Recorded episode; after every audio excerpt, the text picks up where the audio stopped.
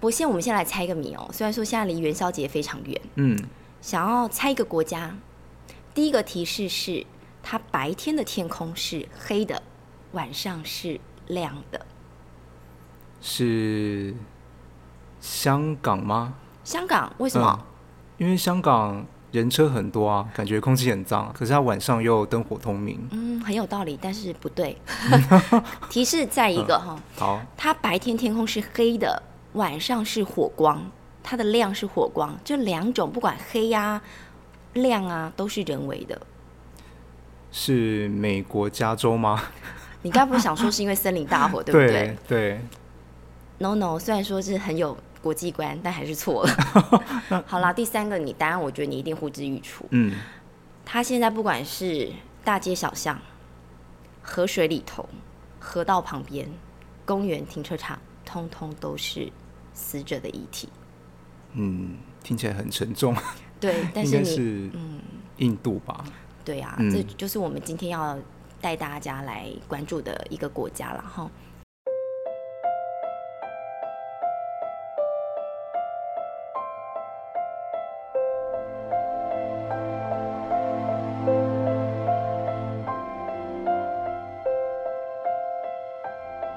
好，欢迎收听大爱电视、大爱新闻所直播的 Podcast 节目《无噪驾驶：一百种看世界的眼光》单元。今天为大家邀请到的是外电编译周博宪，要来谈的是比较沉重的一个国际间非常关注的议题。首先，先带大家听两种声音。第一种声音，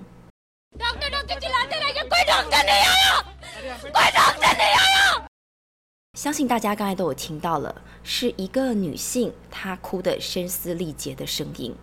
她是在印度的新德里一家医院里头，她会哭得歇斯底里，主要是因为她哭喊了、呼救了一个小时，还是没有任何的医护人员靠近来救救她濒死的父亲。最后呢，她的父亲是回天乏术的。再来听一下第二种声音。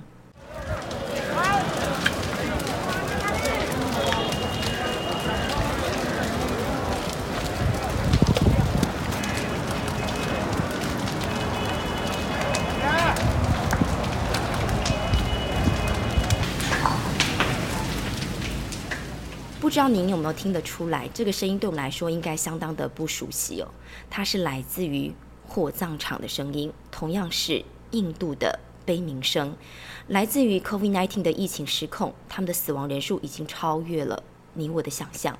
火葬场早就已经供不应求，日夜都烧，烧到这个熔炉都已经要焚毁了，依旧没有办法负荷所有罹难者的遗体数量。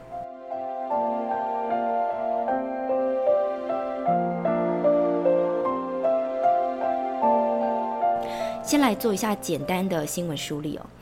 印度可以说现在我们会直接说它是悲惨印度，因为它进入了第二波新冠疫情之后，简直就像是一台失速列车，它的时速我们已经难以估计了。每天都可以说它有三十万、四十万，甚至是往上以上的数字确诊，甚至在五月初的时候，曾经达到了四十一点四万人单日的确诊高峰。死亡人数也在五月份的时候已经飙破了二十五万。那博宪，我们知道这一波我们会说它是一个疫情所引发的患者的海啸。现在的印度医院可以说是缺床又缺氧，对不对？对，而且我知道他们当地非常非常让人家难过的状况是，现在不是所有的人他想要看病，他就可以进到医院，他要先签一个生死状吗？对，没错，因为呃，现在很多医院其实不担保说，呃，你现在住进来，我有资源给你，我有医护人员让你可以让你看，嗯，所以他们必须住院的时候，他们要除了要自备氧气之外，也要签生死状。那你签了这个生死状之后呢，如果你罹患 COVID-19 病逝，嗯那就这个就和医院完全没有关系，医院就会有免责的这样子。好惨哦，还不能进去，而且还要自备氧气瓶。对，另外一个，相信大家如果有在关注国际新闻的话，应该都有看到这样让人家瞠目结舌的画面，就是他们的火葬场。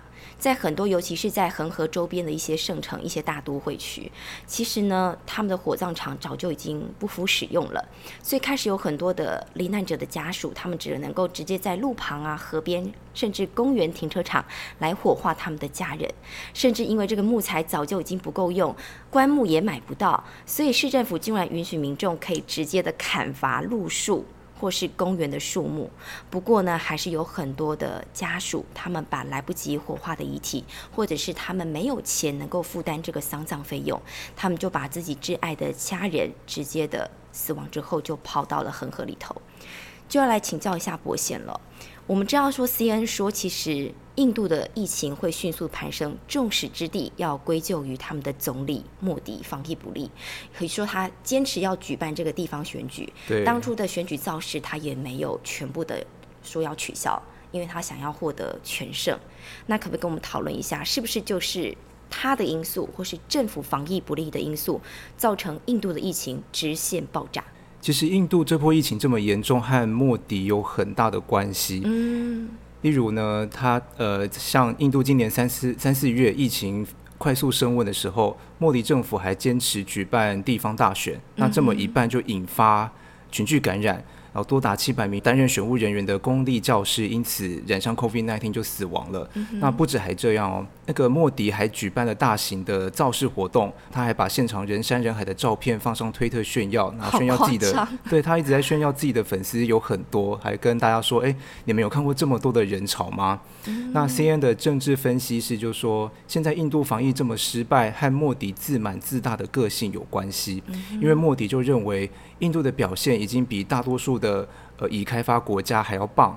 像他们已开发国家，他们的卫生系统其实都比印度还好，可是他们还引发了第二波、第三波，甚至第四波的疫情。所以莫迪就觉得，哎，我们印度做做的这么好，所以才会鼓励呃民众在一月的时候参加大壶节，然后也要参加呃。这些地方选举。不过，你听到大壶节了，我非常有印象哦，因为很多人都泡在那个恒河里头，对，完全没有任何的社交距离，也没有人戴口罩，而且好像还有一个节庆在大壶节之前，或是大壶节的期间，合力合力节，对，同样也都是因为他们的信仰的关系，他们都要沐浴到恒河水里，好像才可以洗清罪孽，获得救赎等等的哦。对，甚至，但是你刚刚有谈到这个莫迪政府防疫不力的东西，嗯。其实我有印象哎，他在一刚开始的时候还蛮严谨的，对不对？比如说我们叫做新加坡，他一直雷厉风行，他只要有十几个人，他找不出感染源，他就会说我现在就要封锁了。哦，对，啊，我的国人措施，对对对，而且他是整个把你关在家里，对，非常非常的严格。那他也的确了，他的防疫就会奏效。那我知道印度，我记得在外电的新闻当中看到，他们有一些会挨上棍刑，是不是？一刚开始的时候，对。所以我们在写外电的时候，其实有很多可以看到很多警察是拿着棍子，他们就驻守在街头，拿着棍子把一些在外面爬爬照的民众啊，狠狠给他揍一顿，直接用棍子打。还有的警察会罚他们做交互蹲跳或是伏地挺身，体罚就对了。对，体罚，然后那画面看起来蛮蛮荒谬的。那其实印度从去年三月底封锁，五月逐步松绑，到了十一月疫情大幅就开始减缓了。那这个。防疫的过程其实都相当好，那全世界呢也把印度列为防疫典范之一，因为他们就这么一波疫情，人人口又这么多。虽然不到防疫模范生这五个字，但这五字对我们来说现在有点敏感了。对，对。但是的确，他们有走过疫情，原本以为会慢慢的恢复往常生活，没想到又来到了第二波的高峰。对。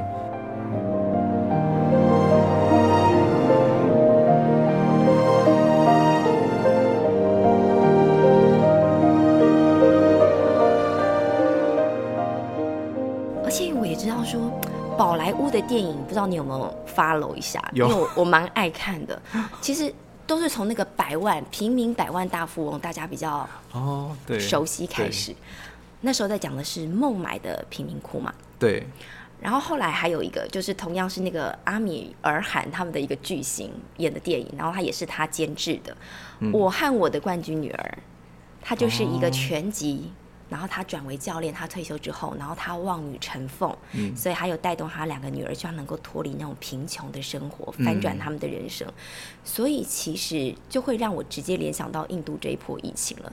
他们是不是因为充斥了大大小小的贫民窟，不管是在大城市或是偏远的乡镇，所以贫民窟他们连吃顿饱餐都很难了，根本就难以受教育。对，难以受教育，这个卫生观念自然就很薄弱。嗯而且是不是要好几百人、好几千人共用一个公用厕所？对，这个贫民窟其实在这种卫生观念在全球都是一个很大的问题。像我们看洛辛亚也好，哦或是印度孟买这些大城市的贫民窟，他们的卫生观念是都非常的差，尤其是包括他们的卫生设施也不好。是，就连韩国首尔的那那些宜居村，他们也是好几个人共用一个厕所。是所以疫情爆发的时候，这些像贫民窟啊、宜居村这种又小又挤又脏的地方，都是疫情爆发的破口。嗯哼，这或许也是这次印度疫情会这样大串联、这么团结，不管大大城小镇都染疫非常严重的一个主要原因哦。那还有另外一个，是不是有关于变种病毒？我们知道说，虽然说变种病毒起家并不是印度啦，英国先起家嘛，对之后巴西、南非都有，而且嗯都让他们的疫情迅速的回弹。那自己其实印度自己也有自产，对，印度呃，不能讲 MIT，他们是 MII。MII 对。MII 一嗯种叫 B 一六一七的病毒，是不是从今年的大概几月份的时候开始肆虐，也是造成他们疫情迅速飙升的主要原因嘛？哦，的确，他们大概去年十一月发现，然后今年三月开始肆虐全国。那其实有专家有说，那呃这些病毒在自然环境中本来就会不断变化，还有突变。不过重点是，像这么多的变种病毒同时在印度出现，那 BBC 有提到，每一个感染个案都是病毒产生变异的机会，尤其像印度每天。最近都是动辄三四十万人感染哦，就是很可怕的数字。可是像他们这么多人感染，可能会研发出或是发展出更传染力更强的病毒株。那最让人担心的就是会形成一种叫 escape mutant，也就是可以逃脱疫苗抗体的变种病毒。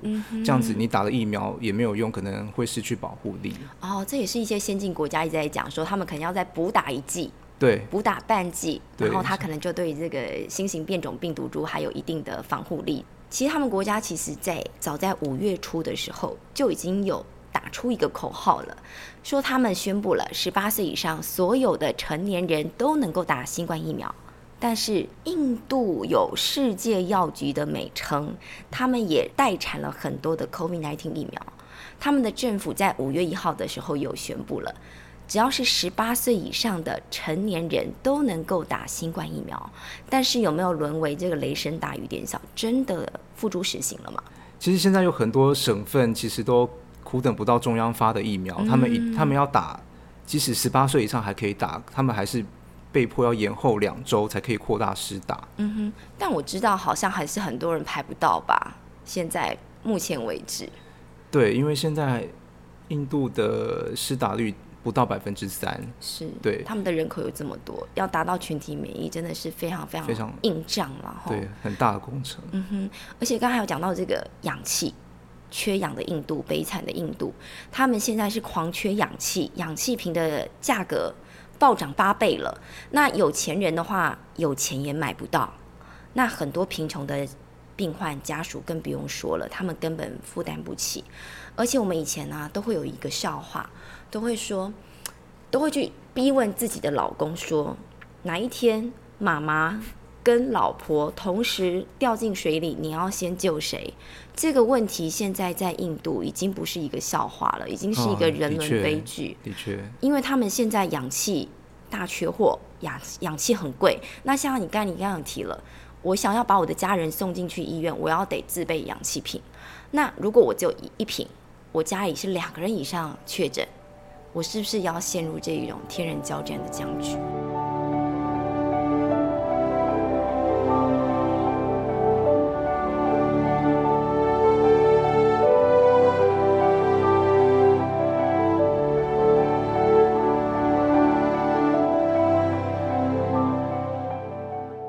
现在印度这么缺氧，其实跟他们运送的时间还有速度有关。怎么说？印度大部分的制氧工厂其实在东部，但是这波疫情最严重的地方其实在中西部，而且政府规定运送氧气的那个车辆的速度限速只有四十公里，哦，就跟我们的大型车一样，对它得要开的比较慢。比较慢，对，比较安全一点。可是。呃，听众可以想想，印度地方这么广大，那速度开这么慢，到底要开多久才可以到指定的地方？龟速行动，对，很龟速。那而且政府也规定只能在白天运送，因为就怕他们夜间容易出意外。那如果出了意外，那那些好不容易有的这些氧气资源是是不是就浪费了？那所以在时间和速度的限制之下呢，很多民众干脆直接到黑市去买氧气。那就算价格就像方宇刚刚讲的暴涨了八倍，也没办法，他们为了活命还是边含着泪边边掏腰包去买这些氧气。其实我觉得买氧气还好，就怕买到假货。有一些好像是什么关于纯氧，是不是还是什么？不是纯氧，就是不是医疗氧气护肤吗？还是什么？甚至有人自制氧气会爆炸，对不对？对，有些业者就趁这个时候制造一些不是医疗用的氧气的氧气罐，所以那根本就是病人没办法去使用的东西。对。这种赚这种黑心财或者说灾难财真的是很要不得，然后尤其是在这么缺氧悲惨的印度。嗯，而且我们知道说，其实 WHO 很不乐观的表示说，印度的疫情还没有到山头，他们可能还会再陷入一个高峰。对，一切都是未知数啦。嗯，所以我们下一集呢，还要带您继续的聚焦于印度，聊一些主流媒体都没有告诉你的事情，带你关注到印度现况。我们。下集见。